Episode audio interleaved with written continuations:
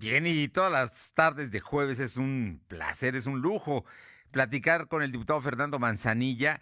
Él es eh, actualmente vicecoordinador de la fracción de Encuentro Solidario en la Cámara de Diputados, pero siempre tiene cosas muy importantes. Además, Fernando Manzanilla es un poblano muy interesado en lo que pasa aquí, muy conocedor de los temas y ahora en su calidad de legislador federal eh, propuso ante el Congreso de la Unión la instalación de centros de rehabilitación que atiendan a quienes se contagiaron de COVID y quedaron con secuelas, que son muchos, más allá de los que nos imaginamos. Eh, Fer, ¿cómo estás? Muy buenas tardes y de veras muchísimas gracias por estos minutos. Bueno, a ver, tenemos en la línea al diputado Fernando Manzanilla. Ya, ya estamos a ver, vamos a ver que, que tengamos, porque este asunto de la instalación de centros de rehabilitación post-COVID-19 es realmente importante y ojalá, ojalá y se tome en cuenta. Diputado Manzanilla, muy buenas tardes y muchísimas gracias. Muchas gracias a ti, Tocayo, gusto en saludarte.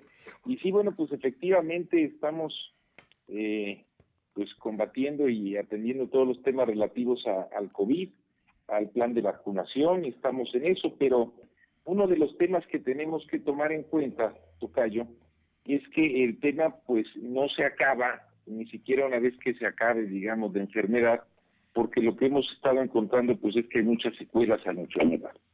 La Organización Mundial de la Salud hace poco señaló que eh, de acuerdo a la evidencia que están teniendo, pues el superar con éxito el contagio, ellos dicen no supone quedar libre de peligro, pues porque hay muchas secuelas que se encuentran, digamos, posteriores, especialmente en los casos pues que son un poquito más severos.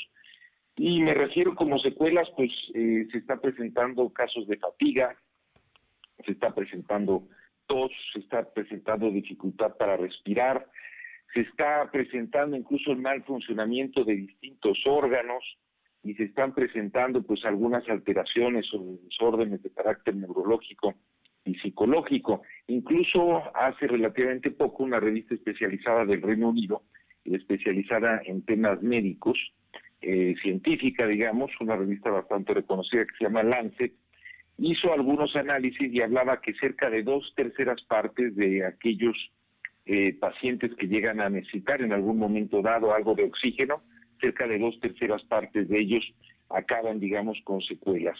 Más, hay muchísimos casos, incluso de asintomáticos, que acaban después con secuelas. Entonces, pues es una realidad con la que estamos viviendo y justamente, bueno, pues por esta razón eh, yo he empezado a tocar el tema de que hay que ocuparnos de la pandemia, pero hay que ocuparnos de la postpandemia, es decir, de qué va a suceder en el caso de aquellos que ya sufrieron los contagios y que van teniendo secuelas. Eh, yo presenté esta semana, Tocayo, efectivamente, allá en la Cámara de Diputados, algunas eh, puntos de acuerdo, un punto de acuerdo en particular que toca con esto, y donde hablo de la necesidad de instalar eh, centros de rehabilitación para los pacientes que ya están recuperados por COVID. Eh, esto es importante para que haya algún centro, algún lugar y empecemos, digamos, en materia de salud pública a tratar esto de manera igual o parecida como se trata la propia enfermedad. Y en segundo lugar, que se promuevan campañas de información eh, generalizadas para que la gente sepa de esta posibilidad, digamos, de tener secuelas y de la forma de tratarlas. Y digo eh, que la gente sepa porque a mí me ha tocado, como ya los casos pues, de COVID son tan, tan amplios, Tocayo, a lo mejor a ti te ha tocado también, pero eh, a mí me ha tocado hablando con gente que les empiezo explicar todo esto y después me dicen, oye, pues sí, fíjate que yo tuve COVID y, y ya después de eso, ahora que lo dices, eh, tengo fallas en tal órgano, en tal otra cosa, tengo estos temas que no tenía antes, mi memoria está fallando, en fin, eh, eh, ellos mismos empiezan como que a hacer conciencia y bueno, pues es importante pues que todos tengamos claros cuáles son esas posibles secuelas. De eso se trata, Tocayo, y bueno, pues es un poquito poner el dedo en el renglón de que es muy importante atender la pandemia, pero también tenemos que aprender a tratar, digamos, y a conocer los efectos que deja en aquellos que superan la pandemia, pero que de todas maneras requieren tratamientos en materia de salud pública.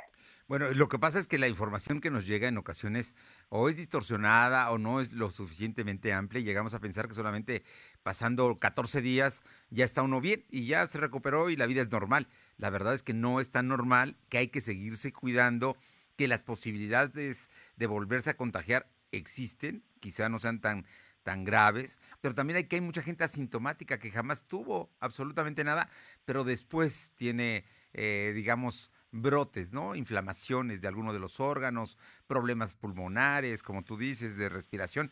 Y eso no entendemos por qué de esas enfermedades, pero para ello se crearía precisamente estos centros de rehabilitación. ¿Quién los manejaría, diputado Manzanilla?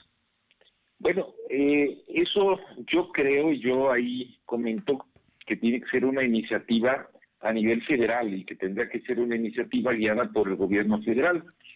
Sin embargo, tenemos la posibilidad de que sea a nivel de, los propios ayuntamientos. He de decirte que este tema incluso yo lo empecé a retomar ya allá en la Cámara de Diputados también a raíz de que empecé a ver algunas iniciativas, particularmente una de ellas el municipio de Puebla, hace no muchos días, hace algunos días, anunció la reactivación de los espacios deportivos eh, para que sean utilizados justamente como centros de rehabilitación pulmonar para aquellos que eh, pues se vienen recuperando de, de COVID. Ellos eh, dicen que van a tener o que están ya por tener personal capacitado para apoyar a aquellos que tienen este tipo de secuelas y van a estar dando asesoría y acompañamiento para pues distintos tipos de rehabilitación para el funcionamiento del sistema respiratorio, para fortalecer el sistema inmunológico, tratar la parte emocional, en fin. Creo que se trata de una muy buena iniciativa realizada a nivel de un gobierno local, lo cual implica también que los municipios o los estados, independientemente de que avance el gobierno federal en una estrategia de este tipo, creo que tendría que ser un, un plan nacional, una especie de como de plan nacional eh, post-COVID. Es decir, el COVID no se ha acabado, pero tenemos que entender como, como cuando, digamos, eh, tenemos una guerra y después hay pues todo un esfuerzo, digamos, para ayudar, apoyar eh, con tratamientos físicos, incluso psicológicos, a los que regresan de la guerra. Este, suena un poquito extremo, pero, pero, pero sí tenemos que pensar en eso porque son muchísimos casos los que han tenido contagios, muchos son los casos que tienen secuelas, muchísimos más, Tocayo, habrá de contagiados de aquí hasta que esto termine y los gobiernos tienen que empezar a voltear a la posibilidad de que tenemos, bueno, se está gestando una crisis de salud pública en paralelo que no tiene que ver solamente con los contagios, sino con las secuelas que dejan esos contagios. A eso me refiero y por eso creo que los gobiernos locales también, incluyendo los municipios y los estados, pueden hacer un esfuerzo en esta materia. Oye, me parece muy importante lo que dices, la rehabilitación, ¿no? La rehabilitación en este caso física, que es muy importante, especialmente quien tiene padecimientos pulmonares o pudiera tener padecimientos pulmonares. Eso es por un lado. Pero también hablas de otro, de otro tema de salud que tiene que ver de secuelas, que es la salud mental, porque va a haber huérfanos, gente que perdió a sus seres queridos, a sus padres, a sus hermanos, a sus amigos, ¿no? Y, yo creo que todo esto tiene sin duda, eh, es, un asunto que es mucho más delicado de lo que uno podría pensar en este momento por la cantidad de gente afectada. Eh, tal cual, y yo creo que tenemos que entender que aquí tenemos un asunto de salud física y un asunto de salud mental, no solo por la cantidad de, de gente, digamos, que está falleciendo, los que van a seguir falleciendo hoy, digamos, como corolario, te diría que hace un rato estaba leyendo la noticia respecto a la cepa esta que encontraron en Jalisco y cómo están revisando porque pareciera ser que es una cepa que vulnera el sistema inmunológico, sería una cepa diferente incluso a aquella de alto contagio que se encontró en este en el Reino Unido. Todo esto para decir que esto pues ni siquiera sabemos cómo va a acabar o cuándo va a acabar, porque eh, las propias variantes que va teniendo el virus pudieran en un momento dado hacer este, poco efectivas las propias vacunas. estamos llegando a ese nivel. Y, y, a lo que voy con esto es, los decesos que hemos tenido pues han sido tremendos, una cantidad muy importante, pero seguirán sucediendo. y a veces ese es parte de los asuntos de salud pública, eh, eh, salud mental me refiero, pero también hay mucha gente eh, pues que vive apanicada, o sea, yo no sé si te toca a ti o a aquellos que nos escuchan, este, yo tengo amigos, amigas que viven realmente apanicados ya. Entonces, todo eso claro que va teniendo un impacto en la salud mental. La gente está teniendo muchos más niveles de depresión, los suicidios están aumentando, este, en fin, vemos ya muchos síntomas de un empeoramiento de la salud mental. Por eso este tema, yo lo he dicho, el COVID hay que tratarlo en su parte física y en su parte mental. Y además hay que tratarlo no solo en términos de los contagios, sino en, los, en, términos de los efectos y las secuelas que tiene después, después, digamos, de, eh, eh, de que termine el contagio. Y, bueno, pues tiene un poco que ver todo este asunto también, Tocayo, con que es un tema nuevo y pues vamos aprendiendo y vamos este viendo un poquito cómo, cómo se va desarrollando y sobre eso pues los gobiernos tienen que actuar y tienen que definir políticas públicas claras eh, en materia de salud pública. Creo que la salud pública claramente se está convirtiendo, se ha convertido y se convertirá, no solo creo que sea un tema de corto plazo, creo que se convertirá en el mediano y largo plazo en un tema prioritario para absolutamente todos los gobiernos. La agenda yo creo que ya es uno de los temas fundamentales, ¿no? Como el de la seguridad, como el de la reactivación económica, la salud está ahí primordialmente. Yo creo que el tema de la salud cada vez lo vamos a ver más alto este, incluso por encima del asunto de seguridad. Creo que el tema económico pues también es muy importante porque pues la propia pandemia le ha pegado fuerte a la economía, ¿no? Entonces yo creo que si tenemos dos grandes efectos, pues estamos viendo el efecto económico y desde luego el efecto en salud. Y creo que son los dos temas en los que los gobiernos pues, ahorita tienen que atender o tienen que concentrar, digamos, toda, toda su atención.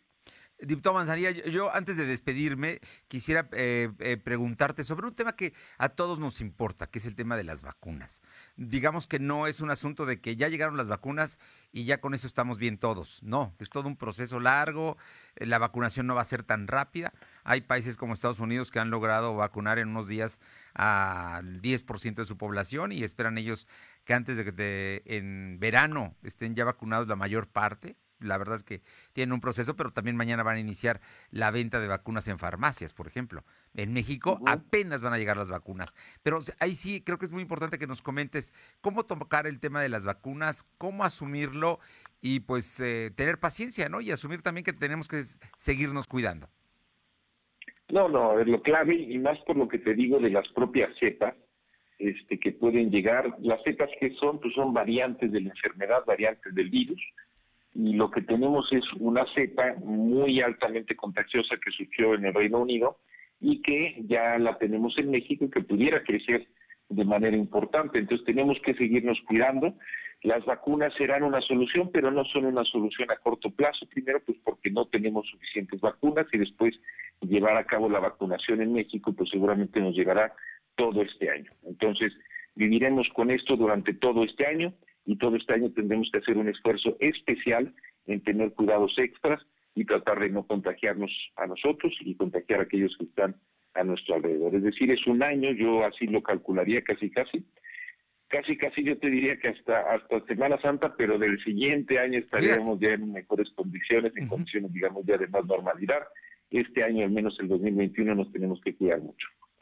Diputado Fernando Manzanilla, como siempre, un gusto platicar contigo, ver que ahora sí, ya esperemos que el, presidente López Obrador y todo su equipo han dicho que eh, la próxima semana llegan las vacunas de Pfizer, ya están por llegar en el 14 de febrero, que es decir, la madrugada del domingo, las vacunas de eh, AstraZeneca que se compraron en, la India, ¿no? Que serían un primer lote grande, ya hay vacunas chinas aprobadas por COFEPRIS, así es que esperemos que ya pronto arranque toda este, esta campaña masiva. Esperemos que así sea. Este, hay hay, hay eh, un déficit de vacunas a nivel mundial, por eso se ha venido retrasando, no solo en México, sino en otras partes del mundo. Y bueno, este eh, particularmente la de Pfizer fue la que más retraso tuvo, pero esperemos que ahorita que empiezan a llegar ya varias, incluyendo la rusa, pues tengamos mucha más velocidad en la vacunación. Diputado Manzanilla, como siempre, un gusto. Muchas gracias, gracias a ti, te mando fuerte abrazo, Tocayo. Abrazo, Tocayo, gracias el diputado Fernando Manzanilla, vicecoordinador de Encuentro Solidario en la Cámara de Diputados.